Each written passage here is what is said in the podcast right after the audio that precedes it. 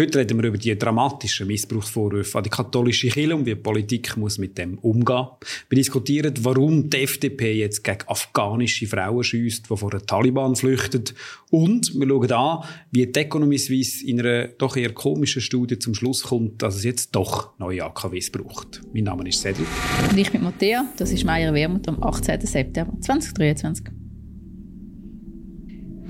Letzte Woche hat die Uni Zürich äh, das Ergebnis von einer Studie präsentiert, die schon seit längerem ähm, dran sind, mhm. wo im Auftrag auch von der Bischofskonferenz hat die möglichen Missbrauchsfälle von der katholischen Kirche von den 50er Jahren bis eigentlich heute ja.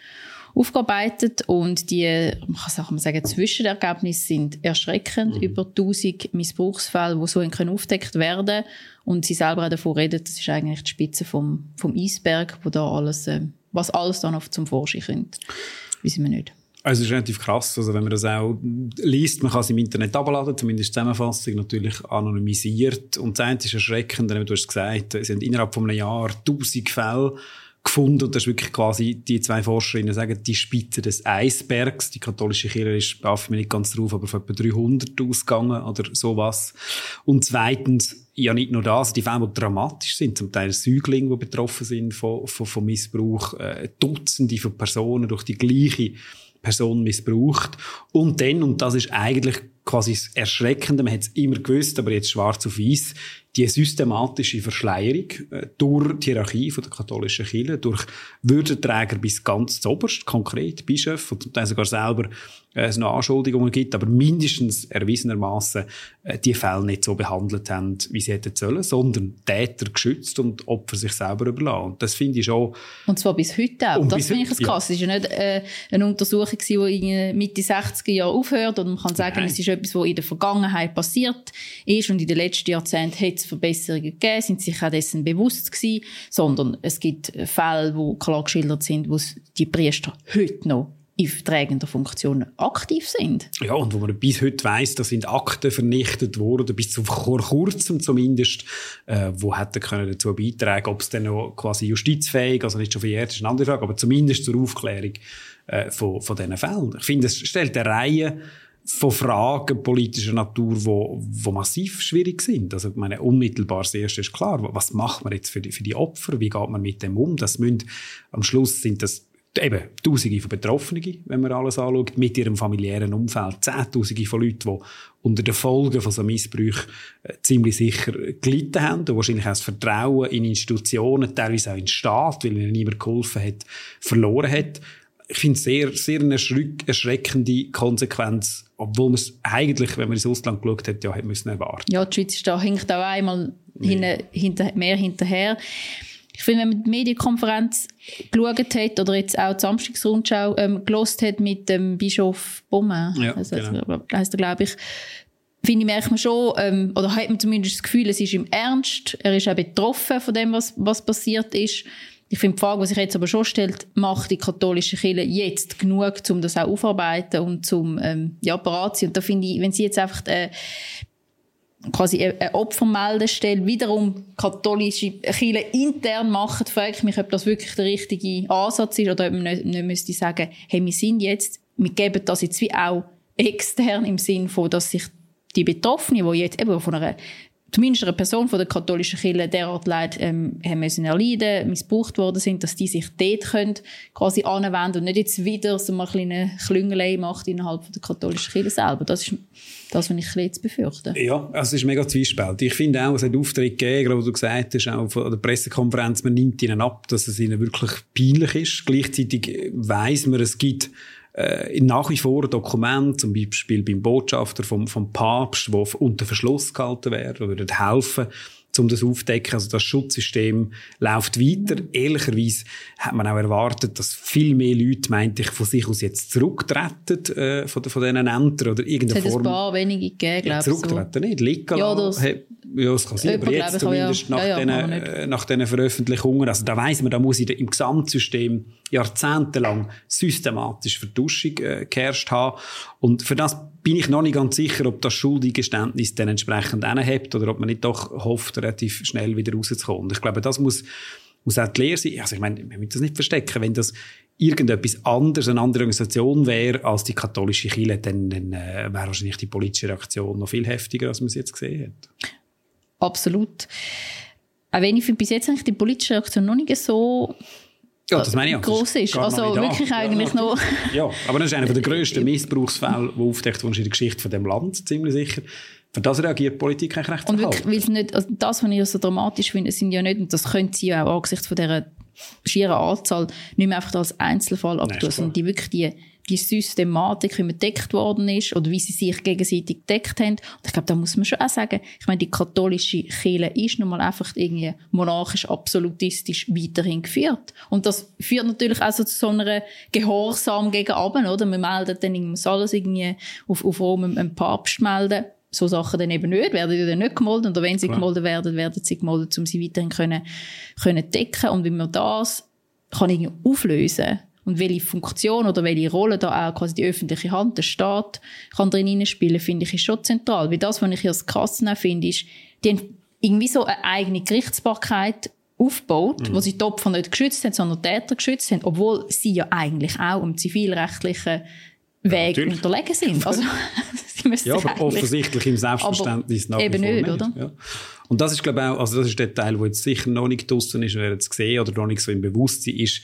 Meine, wenn man sich überlegt, was für kleine Dörfer zum Teil gerade in diesem katholischen Gebiet äh, in der Schweiz, wie kleinräumig die Schweiz aufteilt ist, also ich will niemand von verurteilen, aber es ist klar, dass in Gemeindebehörden, Schulbehörden, Familien, wahrscheinlich sogar Eltern, Bekannte, Mitwissende und Mittäter gewesen, das wird nach Reisen ziehen, wo, wo relativ dramatisch ist. Und ich finde, man ist es den Opfern und ihren Familien schuldig, mhm. dass man jetzt auch von politischer Seite alles unternimmt, äh, dass das mindestens so weit wie möglich aufgeklärt wird, auch die Fälle, die jetzt von Justiz nicht mehr, nicht mehr verhandelbar sind. Und ich finde, da haben, haben Kantone, zumindest das Aufsichtsorgan ja, oder klar. das Aufsichtsgremium sind über die katholischen Kinder durchaus auch auch Verantwortung eben gerade gegenüber den Opfern da auch anzuschauen und nicht einfach alles quasi durchgehen lassen, was die katholische Kirche intern auch macht. Ich glaube, Jacqueline Fehr, Regierungsrätin aus Zürich, hat das jetzt auch angekündigt in dem Sinne, relativ ein heftiges Interview gegeben in einer, in einer Sonntagszeitung. Sehr emotional, auch verständlich. Ich meine, ich glaube, man, man fühlt sich da auch als zuständige Regierungsrätin plötzlich massiv unter Druck. Das sind ja auch Institutionen, die mit der Schule, mit der Freizeitarbeit zu tun haben. Also ich glaube, das Sie ist... Gesagt, dass die katholische Kirche ist eine Hochrisikozone. Ja, eine Hochrisikozone. Also, ja, also ich meine, ja, das, äh, ich sage, jede, wie jeder andere Organisation würde man jetzt sagen, hey, wir müssen alles unternehmen.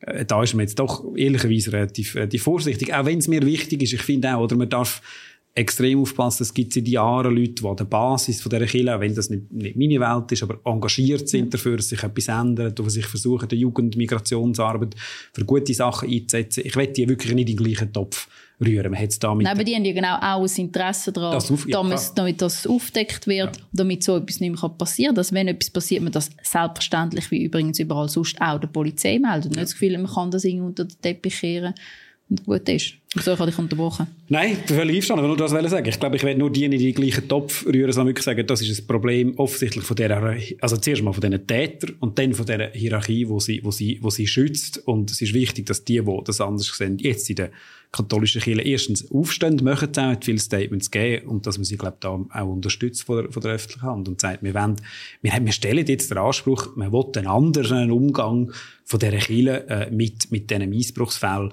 sonst kann man das als öffentliche Hand nicht verantworten. Wenn wir zu einer anderen Region wechseln, wo äh, die Frauen noch weniger oder ebenso weniger Recht haben, Afghanistan, ja. wo seit zwei Jahren Taliban wieder zurück an der Herrschaft sind. Ja, genau, zwei Jahre ist das jetzt her. Und letzte Woche die FDP äh, für meinen Geschmack eine wahnsinnig befremdliche Medienmitteilung geschickt hat, wo sie quasi dem Staatssekretär für Migration, also dem SEM, vorgeworfen haben, dass sie da haben wollen vertuschen, dass SEM jetzt eigentlich eine neue Praxisänderung hat gegenüber Afghaninnen, also gegen, nur gegenüber den Frauen aus Afghanistan, dass die, wenn sie in die Schweiz flüchten, nicht einfach nur vorläufig aufgenommen sind, dass sehr ein unsicherer Flüchtlingsstatus ist, sondern dass sie als individuell am Leben und Leben bedroht gelten und dementsprechend direkt auch den Flüchtlingsstatus anerkannt bekommen und also nicht mehr Angst haben, zurückgeschafft zu werden. Und die FDP hat das massiv kritisiert, dass sie, dass sie jetzt das gemacht haben. Das habe einen Pull-Effekt, also dass quasi jetzt ganze Familien aus Afghanistan in die Schweiz kommen die und das ist einzigartig in Europa, also gestrotzt von Fehlinformation. Ja. Ich habe wirklich zuerst gedacht, das ist jetzt das FDP und die SVP, die die Medienmitteilung geschrieben hat, aber es ist wirklich die FDP gewesen. Man muss vielleicht ganz schnell erklären, der Unterschied zwischen vorläufiger Aufnahme ja. und Flüchtlingsstatus. Es ist so, dass das Schweizerische Flüchtlingsrecht relativ eng, nicht nur in der Schweiz, aber unter anderem in der Schweiz eng definiert ist, wer Flüchtling ist. Das muss, muss ad personam politisch verfolgt sein im individuellen Fall. Es langt eben nicht aus einer äh, Region zu kommen, die von genereller Gewalt, zum Beispiel Terrorherrschaft, betroffen ist. Wenn man die individuelle Gefährdung nicht kann nachweisen kann, dann kann man unter Umständen eine sogenannte vorläufige Aufnahme bekommen. Das ist, weil eine Rückführung nicht geht, weil das Regime zum Beispiel die Rückübernahme äh, verunmöglicht. Das ist bei Eritreerinnen und Eritreer der Fall. Syrien auch. Syrien. Es ist nicht zumutbar, weil die Rückreise gefährlich wäre. Oder es ist nicht durchführbar, eben, weil gerade Bürgerkrieg herrscht. Aber es ist ein sehr unsicherer Status, viel weniger Recht, gerade auch was Familiennachzug angeht. Und eigentlich haben alle europäischen Länder ähm, nach dem, der Machtübernahme der Taliban das anerkannt. Also ich meine, ja, ist ja nicht so ehrlicherweise, das ist das Banalste auf dem Tisch liegt. Die dramatische Situation führt zuerst zum Zerfall von der Frauenrechte. Das sehen wir ja auch sofort. Also ist, muss man wirklich kein Asylspezialist sein. Und auch, was ich eben das Schlimmste finde, da in der Schweiz, oder? Wo alle dann gesagt haben, auch die FDP, ja, wie schlimm man das jetzt findet und seit Jahren sowieso sagt, äh, man muss die Auswüchse vom Islamismus zu Recht bekämpfen. Und jetzt, was darum geht, meine, die verletzlichsten unter dem Taliban-Regime zu schützen, betroffene Frauen, da heißt es plötzlich, oh, das können wir uns nicht leisten, weil wir haben Angst, das könnten quasi ein paar hundert kommen. Das ja aber ich finde wirklich so, die, die Medienmitteilung von der FDP offenbart die ganz große Unehrlichkeit, die die Rechten, die SVP, aber eben offensichtlich auch die FDP in der Migrations- oder in der Asylpolitik spielen. Oder? Sie sagen ja immer, es kommen zu viele und es kommen vor allem die Falschen. Die, Falschen, ja. die richtigen, die wahren Flüchtlinge, die haben natürlich ein Anrecht darauf, können, da ähm, Schutz, Schutz zu finden. Ja, wenn, wenn nicht ein echter Flüchtling ist, eine afghanische Frau, die weder dort in die Schule kann, noch kann irgendwie eine Ausbildung machen, noch kann arbeiten, also komplett abhängig ist von einem Mann, komplett rechtslos ist, also, wenn das, kein Flüchtling wenn das nicht Flüchtling ist, ich weiß es auch nicht mehr, oder? Dann ist nicht mehr Flüchtling, ja. Das in Kombination mit dem Fakt, dass ja irgendwas knapp 188 afghanische Frauen aktuell in ja. der Schweiz in, um Schutz, in den letzten zwölf Monaten um Schutz gesucht haben. Also man von Zahlen reden, die einfach schlichtweg vernachlässigbar sind, hat ja natürlich auch einen Grund. 90 Prozent der Geflüchteten aus Afghanistan sind Männer, weil man den Frauen, also weil es einfach keinen legalen und geschützten Fluchtweg auch gibt. Und ich sich als Frau das doppelt und dreifach muss gut überlegen, weil einfach Gefahren auf dem Weg, sexualisierte Gewalt erleben und so weiter gigantisch sind. Also sprich, die Frauen, die es zumindest mal in die Schweiz geschafft haben, das sind jetzt auch wieder die Falschen. Also und ich meine, der, und also das, der Familiennachzug. Klar. Die Vorstellung, sie könnten ihre ganzen Verwandten, Onkel, Tanten, Cousins auch noch in die Schweiz, das stimmt nicht. Sie können minderjährige, minderjährige eigene Kinder und den Ehepartner genau. oder Ehepartnerin. That's it. Und ich, also ich hoffe, ehrlich gesagt, was ich auch bedenklich finde, aber ich hoffe, es ist nur eine Wahlkampfrhetorik von der FDP und nicht ihre härtere Gangart in der Asylpolitik für die also, nächsten Jahre. Das macht mir wirklich Sorgen. Äh, einverstanden. Das ist das eine von dieser Unehrlichkeit völlig richtig. Ich meine, das ist, oder das sind immer die falschen, ist klar. Das andere ist, du hast es vorher erwähnt, das ist eben der sogenannte Pull-Effekt, also die Angst, es käme dann äh, quasi Tausende, wenn mit der Schweiz etwas ändert. Wie wenn Frauen aus Afghanistan ja. würden flüchten, wenn die Schweiz ihr Asylgesetz ändert. Nein, es ist überhaupt nicht lustig, aber es ist Nein, so zynisch, ja, man muss fast lachen.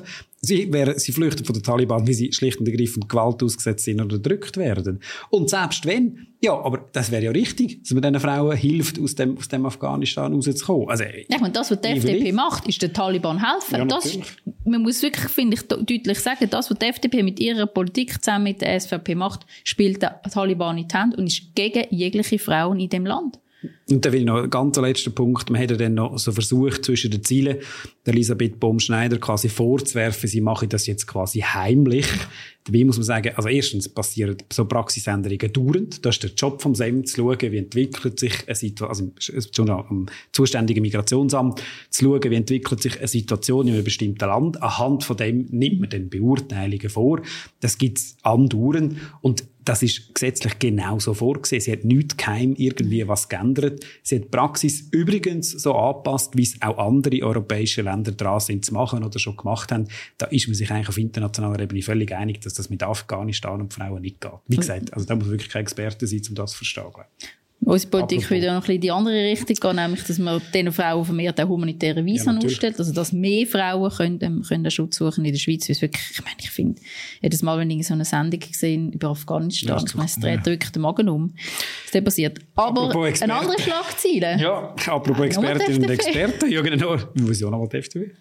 Nochmal die FDP, ja, in Afghanistan war jetzt auch die FDP. Gewesen. Ah, nein, stimmt. Ach so, oh. ja, aber das ist oh, ein sehr schöner freudscher Versprechen. Aber das ist nicht, nicht falsch. Jetzt habe ich gerade überlegt, habe ich so, Suisse, FDP, ja, ja, das, das gleiche, die gleiche Bubble. Ja, und, so. also, man muss sagen, der FDP-Parteipräsident hat sie dann aufgenommen. Stimmt. So, das, das ist ja, links, so, als Rettung raus. Okay, also gut. Links die AKW wieder genau, zu führen. Auflegen, genau, auflegen, was geht. AKW-Debatte, richtig. Wir haben, das ist das letzte Mal, glaube ich, letzte Woche, ist die ja. Studie präsentiert worden, wo die Eidgenössische Technische Hochschule Zürich in Zusammenarbeit mit der Economy Suisse rausgegeben hat und richtig, der Präsident von der FDP. Also auf Auftrag von Economy Suisse. Du kannst es nachher gerne, du hast ein paar Zitate rausgesucht, die man dann vorlesen kann, wo man das sehr schön sieht.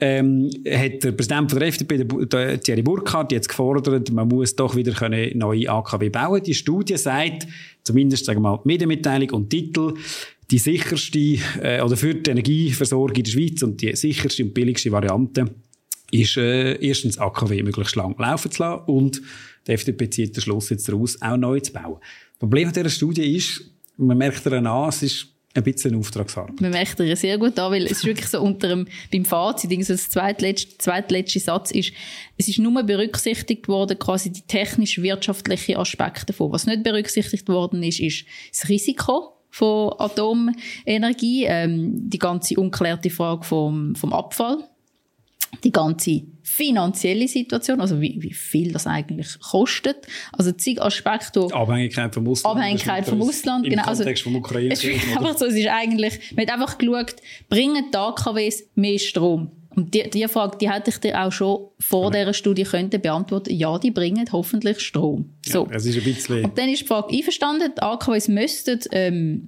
und es gibt ja übrigens auch einen Volksentscheid, der sagt, man will keine neuen AKWs haben.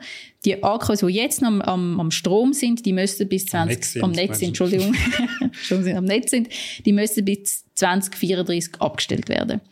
Und auch einverstanden, die ganze Energiewende erhöht den Strombedarf in der Schweiz.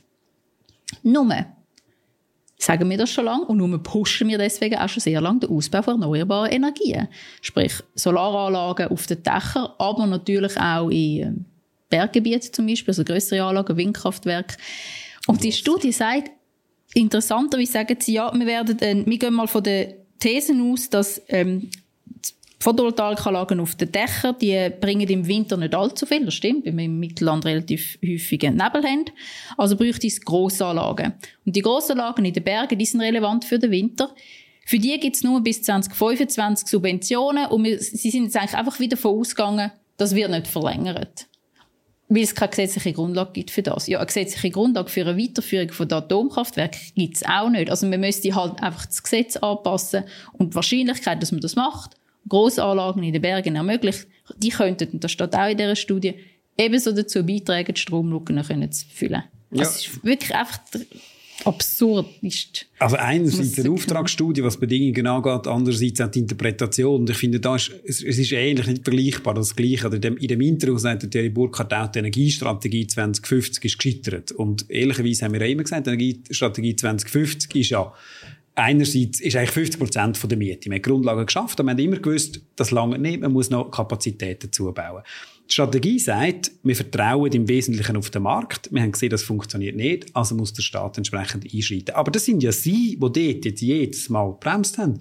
Wir müssen ja beim Mantelerlass können wir das nicht erreichen, unter anderem, wo wir am Anfang hätten wollen. Also Mantelerlass, das grosse Gesetz, das jetzt der Ausbau auf der Erneuerbaren zumindest mal so richtig anschieben, weil die FDP nicht bereit ist, weiterzugehen, weil die FDP seit Jahrzehnten nicht bereit ist, Solarpanels auf, auf, Dächer, auf Dächer entsprechend zu bringen, etc. Und dann entstehen und sagen, ah, ist jetzt noch blöd, wir haben alles verhindert, darum ist es gescheitert und darum brauchen wir ein neues AKW.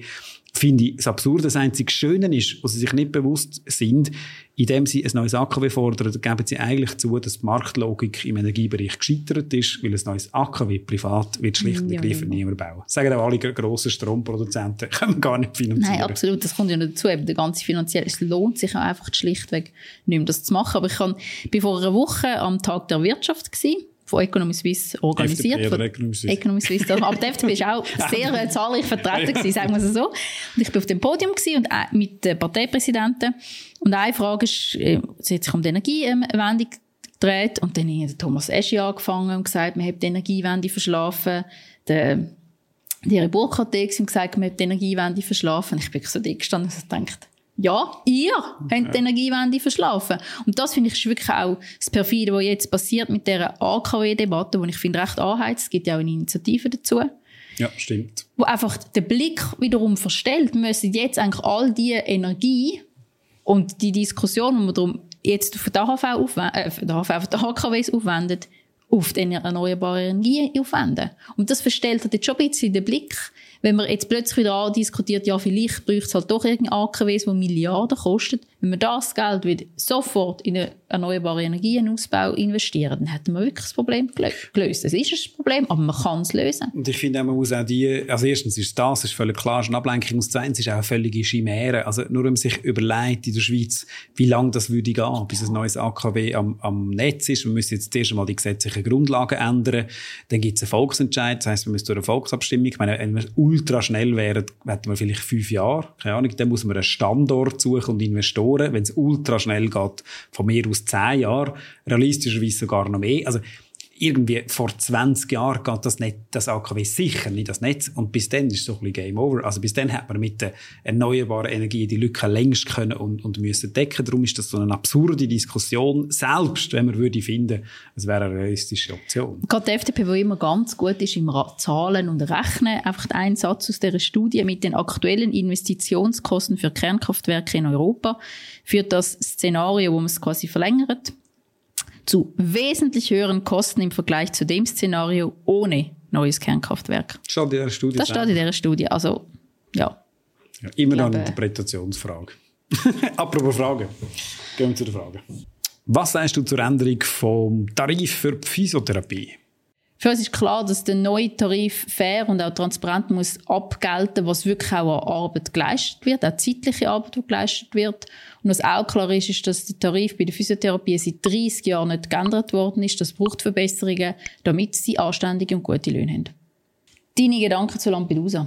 Was in Lampedusa passiert, ist ein menschliches Drama. Man muss allerdings ehrlicherweise sagen, rein von den Zahlen her kann Italien das bewältigen mit Unterstützung. Man sieht jetzt halt einfach auch, dass eine rechte Regierung unter Meloni aus der heißen Luft nicht viel anderes produziert. Wie war Käferhaft-Demo am Samstag? alle, die nicht da waren, haben etwas verpasst. Es war wirklich eine sehr motivierende, starke Demo. Gewesen. Gemerkt, dass all die Themen äh, Löhne und Renten, die stagnieren und gleichzeitig Prämien, die explodieren, die Leute wirklich unter den Nägeln bringen, sie auf die Straße wenken und äh, ich hoffe, es zeigt auch Wirkung.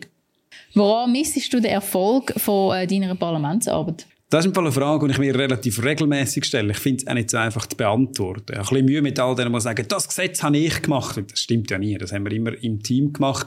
Und gleichzeitig schon das Bedürfnis zu spüren, es wird ein bisschen sozial gerechter. Ich beantworte die Frage dann, wenn ich mal zurücktritt. Was sollen wir machen, damit der Iran, respektive die Situation der Frauen und von der Protestbewegung im Iran nicht vergessen geht? Das ist eine mega gute Frage, die mich auch immer wieder umtreibt immer und immer wieder darüber reden und vor allem auch den Betroffenen, sei es im Iran, aber sei es auch hier in der Schweiz, auch eine Stimme geben. Wir versuchen das im Parlament auch immer wieder zu machen und in der Partei. Was haltet ihr von einer Patentfreigabe bei Medikamenten? Was, also quasi meint so die Geschichte mit, ja, also dort wie mit, äh, mit Impfstoff zum Beispiel. Ja, was halt schon eine Patentfreigabe bei Grundsätzlich ist es völlig richtig. Gesundheit muss ein öffentliches Angebot sein und das Geschäft, das damit machen kann. Darum meinen wir, Medikamentenforschung und Entwicklung muss in der öffentlichen Hand sein, im Interesse von allen. Und da schaffen wir daran, zumindest, dass man in die Richtung kommt. Das sind jetzt noch recht grosse Fragen am Schluss. Ja, oder andere können wir gerade die Patentfrage kann man sicher dann auch mal eigene Sendungen machen. Herzlichen Dank für all diese Fragen und schön sind ihr auch dabei gewesen. Wenn ihr wie immer Fragen oder auch Anregungen habt, dann ein Mail an meierwermut.spschweiz.ch oder einen Kommentar. Wir freuen uns darüber. Ihr könnt den Podcast abonnieren, egal wo ihr hört und schaut. Und wir hören euch, wenn ihr Lust habt, in einer Woche wieder. Merci.